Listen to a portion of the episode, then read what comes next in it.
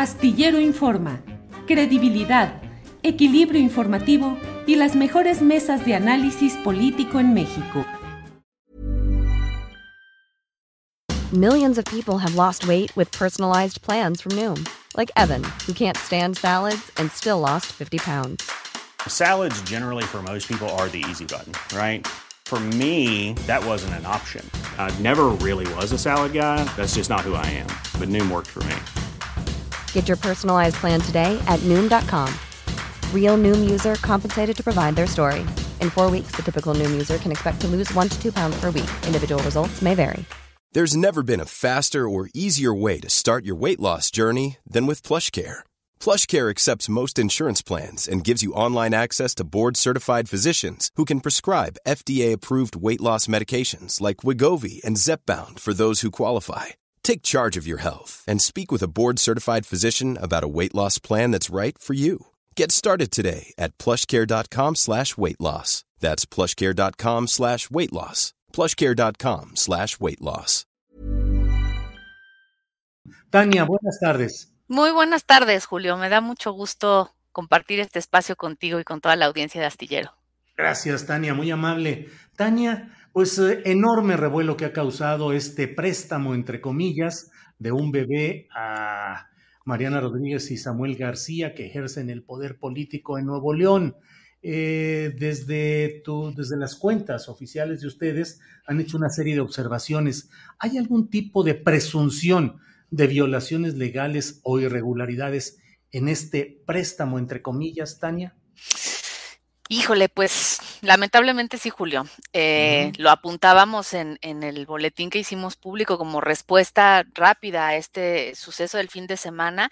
Eh, está previsto en la Ley General de los Derechos de Niñas, Niños y Adolescentes, eh, la no concretamente en los artículos 68 y 80, que después se van replicando, la no exposición de niñas, niños y adolescentes en términos de sus imágenes. Incluso hay también algunos lineamientos por parte de las propias agencias de Naciones Unidas, eh, concretamente los principios y guías eh, de UNICEF, en donde se dice que la dignidad y los derechos del niño deben de ser respetados bajo cualquier circunstancia y el interés superior del niño o niña debe prevalecer sobre cualquier otro factor, incluido el cabildeo en temas de infancia y de promoción de sus derechos. Entonces, digamos que incluso si detrás de este eh, suceso, de este acto, hubo una genuina y legítima intención de acogimiento, de protección, etcétera, no es tampoco una motivación suficiente para eh, desatender lo que, lo que se mandata en términos de la ley, eh, precisamente que fue construida para poder eh, proteger los derechos de, de niñas y niños, ¿no? La, difusión de imágenes de la niñez eh, está eh, proscrita, como ya te decía, y se llama también la atención especialmente en cuanto son víctimas. Y sería el caso de este bebé, en el sentido de que es eh, un bebé que estaba bajo la atención del DIF local y que precisamente por estar ahí podemos presuponer que fue ya víctima de algunas violaciones a sus derechos humanos previamente y de ahí su necesidad de protección especial y de protección reforzada ¿no? Al estar en este estado de acogimiento. Tania, ¿hay alguna sanción prevista para quienes infrinjan estas normas?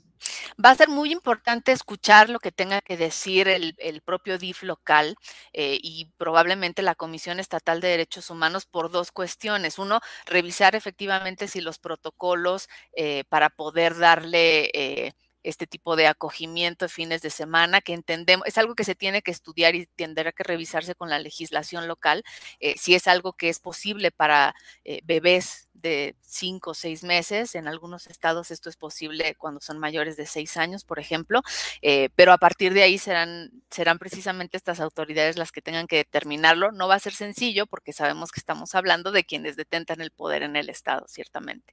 Eh, y también va a ser interesante el análisis que haga de este hecho la propia Comisión eh, Estatal de los Derechos Humanos, porque hay que recordar que estamos hablando de un actuar de personas servidoras públicas y no es lo mismo eh, lo que pueda hacerse, digamos, en términos de cualquier particular, a la atención especial y reforzada que las personas al servicio público tengan que dar de eh, la ley.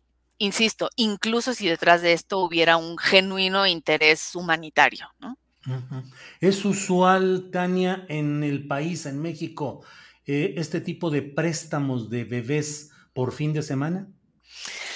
Eh, no, no podría decir que es usual. Sí es cierto que hay distintas modalidades de acogimiento familiar y ojalá esto sea algo que nos sirva como una oportunidad para poder avanzar un poco en, esa materia. Digamos que no hay nada eh, en, en, todo este asunto, no hay nada en contra de la posibilidad de adopción, en contra del acogimiento familiar. Al contrario, México es un país que tiene una muy baja cultura de acogimiento familiar eh, y de recepción de niños y niñas con necesidades de, protección eh, especial o de cuidados alternativos a los cuidados que daría una familia, ¿no?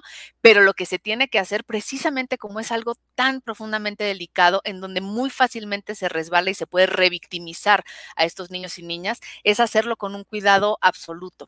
Entonces, si bien no es algo muy común y esto nos va a abrir la posibilidad tomémoslo como, como una oportunidad o un gane en todo esto que sucedió para revisar con toda seriedad los protocolos, observar que no se cometió ninguna desatención por tratarse de personas, digamos, con un cargo público relevante. Eh, va a ser una buena oportunidad para que podamos ampliar una conversación a nivel nacional sobre la necesidad del acogimiento familiar profesionalizado, cuidado, que atienda los estándares marcados por la propia UNICEF y por la propia legislación en México y sobre todo que cuide hacerse con un enfoque de derechos y con un enfoque de derechos de la infancia. Eh, hay quienes uh, en las redes sociales. Hiring for your small business? If you're not looking for professionals on LinkedIn, you're looking in the wrong place. That's like looking for your car keys in a fish tank. LinkedIn helps you hire professionals you can't find anywhere else, even those who aren't actively searching for a new job but might be open to the perfect role. In a given month, over 70% of LinkedIn users don't even visit other leading job sites. So start looking in the right place. With LinkedIn, you can hire professionals like a professional. Post your free job on linkedin.com slash people today. Hey, it's Ryan Reynolds, and I'm here with Keith, co-star of my upcoming film, If, only in theaters May 17th. Do you want to tell people the big news? All right, I'll do it. Sign up now and you'll get unlimited for $15 a month in six months of Paramount Plus Essential Plan on us. Mintmobile.com slash switch. Upfront payment of $45 equivalent to $15 per month. Unlimited over 40 gigabytes per month. Face lower speeds. Videos at 480p. Active Mint customers by 531.24 get six months of Paramount Plus Essential Plan. Auto renews after six months. Offer ends May 31st, 2024. Separate Paramount Plus registration required. Terms and conditions apply if rated PG. Eh, Tania Ramírez, directora ejecutiva de Redim, hay quienes dicen, pues que cuál es el problema, que dar un poco de amor y mostrar eh, cariño con las fotografías, con la mamá eh, posando con el niño, durmiendo plácidamente, pues que es un acto de amor y que eso es positivo y que pues francamente son ganas de buscarle el negrito en el arroz, diríamos, ojalá y no esté cometiendo una incorrección política en materia cromática al hablar del negrito en el arroz, pero eh, encontrar eh, los detalles equívocos en algo que debería ser incluso enaltecido. ¿Cuál es el daño específico que se puede provocar a un niño, a un bebé, con este tipo de préstamos de fin de semana, Tania? Yo, yo lo entiendo perfectamente y qué bueno que haces esa pregunta, Julio, porque es cierto, parecería un acto inocente, caritativo, pero es cierto que a todas y todos algo nos pareció que estaba no del todo bien, ¿no es cierto? Era importante indagar en qué es eso que no estaba bien y tiene precisamente que ver con la innecesaria sobreexposición de este bebé. Por supuesto que no hay nada malo en las adopciones, en el acogimiento familiar, al contrario, insisto en que tendríamos que avanzar como país en ese sentido, pero se tiene que hacer con un enfoque de derecho, se tiene que hacer cuidando y procurando a la infancia y se tiene que hacer además teniendo muchísima pulcritud en cuál puede ser el tipo de afectación en el futuro a la vida de un niño como este. Vámonos de aquí a cinco años, Julio.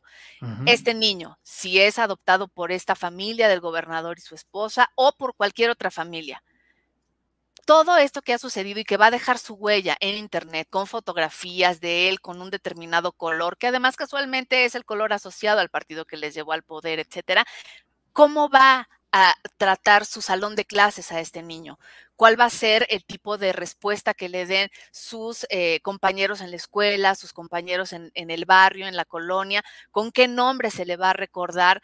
está marcándose probablemente la vida de este niño con esa sobreexposición. No hay nada de malo en marcarlo con amor, pero si esto se hiciera fuera del foco público, fuera del rédito popular, de créditos, eh, incluso en redes sociales, incluso el rédito económico que da una polémica así en redes sociales, si esto se hiciera independientemente de esto y sin esa sobreexposición, entonces podríamos estar quizá un poco más tranquilos sobre que en efecto genuinamente detrás de esto solamente hay amor. Pero cuando hay otro tipo de réditos, vale la pena plantearse, sobre todo por las estrategias de mercadotecnia política que ha tenido esta pareja, que probablemente sean otras prácticas también las que conformen, no digo exclusivamente, pero sí parte del cómo se ha gestionado esta historia.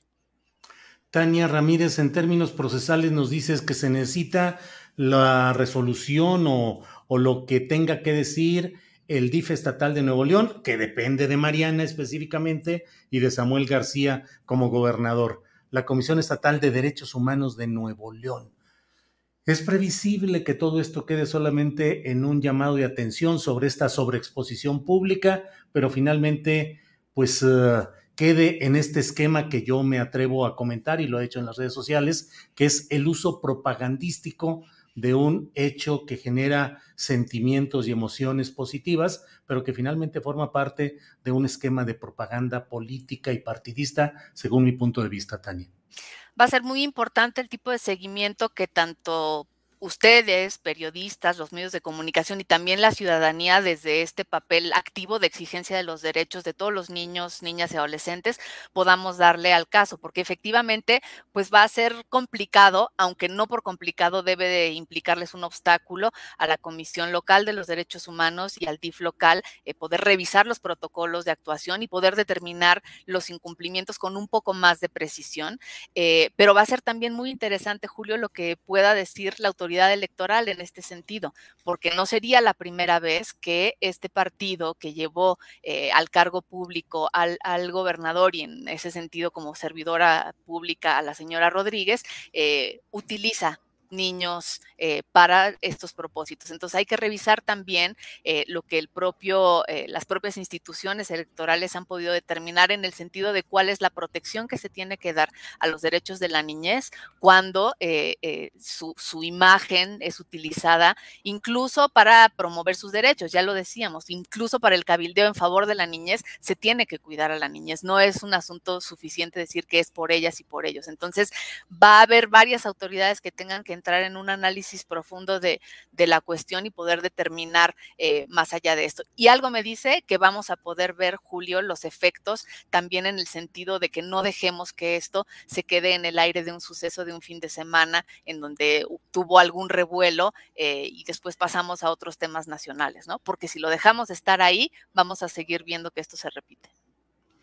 Tania Ramírez, directora ejecutiva de Redim, eh, la Red por los Derechos de la Infancia en México. Muchas gracias por esta oportunidad de tener tu punto de vista y esclarecer parte de lo que está sucediendo en este tema, que como bien dices, no debemos eh, dejar de observar y mantener la lupa de la opinión pública y de la atención sobre este y otros temas. Tania, muchas gracias por esta ocasión.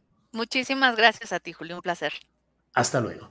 Para que te enteres del próximo noticiero, suscríbete y dale follow en Apple, Spotify, Amazon Music, Google o donde sea que escuches podcast. Te invitamos a visitar nuestra página julioastillero.com.